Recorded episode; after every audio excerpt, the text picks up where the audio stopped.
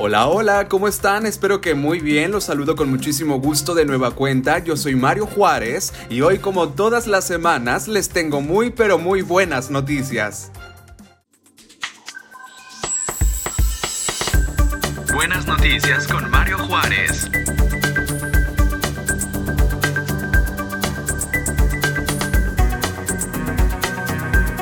Como le hemos presentado, pues los corazones altruistas continúan dando de qué hablar y es que durante esta pandemia muchas familias enfrentan retos para ser parte de la educación a distancia, de la educación online, ya que su nivel socioeconómico pues no les permite hacerse de equipo tecnológico para estudiar. Afortunadamente las personas con enorme corazón les llevan esperanza y buenas noticias como el caso del profesor Juan Antonio Alfaro, originario de Chiapas, quien decidió llevar Wi-Fi gratis a niños de comunidades marginadas en el estado. Esto a través de una unidad que acondicionó para ofrecer internet gratis a la que llamó Conviteca, que por supuesto está rotulada con una leyenda enorme que cubre casi toda la superficie del vehículo y dice zona Wi-Fi gratis para estudiantes.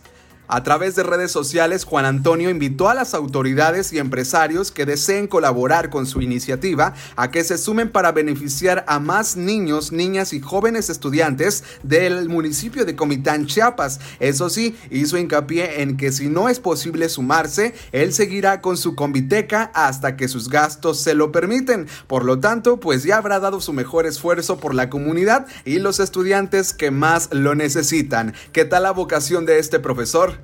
Y en Colombia una mujer se recuperó de la COVID-19, pero además de eso triunfó en el amor. Sí, Diana Paola fue ingresada a un hospital inducida en coma por COVID-19 estando embarazada de 24 semanas. Tras 21 días en coma y 19 días más despierta y en cuidados intensivos, Diana Paola fue dada de alta y antes de abandonar el nosocomio como sobreviviente de la pandemia, una sorpresa llegaría a su encuentro. Su novio y padre de su hijo, Jefferson Riascos, planeó una original forma de pedirle matrimonio y las enfermeras le ayudaron a portar el mensaje. ¿Quieres casarte conmigo? Mientras él cincó con una caja llena de flores y el anillo de compromiso guardado en una rosa de terciopelo. Vaya, ¿qué más puede pedir esta mujer? Despertó después de haber estado en coma, ganó la batalla contra el COVID-19 junto a su bebé y ahora está comprometida.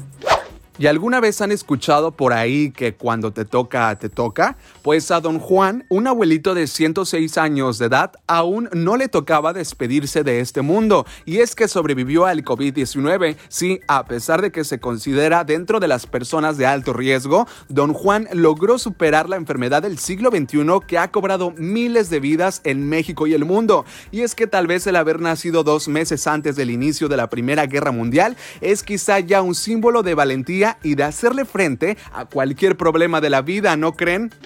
Y en Sonora, los niños con síndrome de Down reciben clases virtuales de danza a través de una agrupación de ballet folclórico que lanzó la convocatoria llamada Bailemos a Distancia, la cual va dirigida a los niños mayores de 10 años y con discapacidad intelectual. César René Cruz, director del ballet folclórico, platicó que en las clases presenciales los chicos son muy alegres y tienen mucha energía. Además son cariñosos, pero desde que inició la contingencia por COVID-19 y por la misma salud de ellos, Toda la comunicación ha sido virtual y no han podido ni siquiera abrazarse.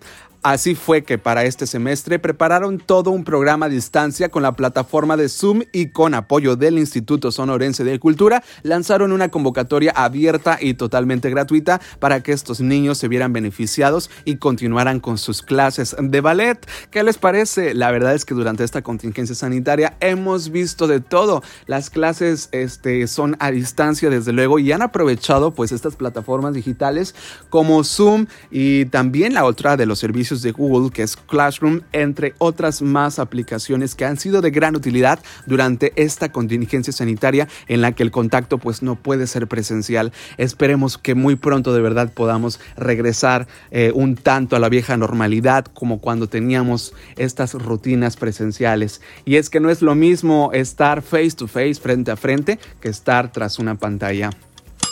Y listo, en menos de 10 minutos obtuvieron la dosis de buenas noticias de la semana. Yo soy Mario Juárez y nos escuchamos hasta la próxima.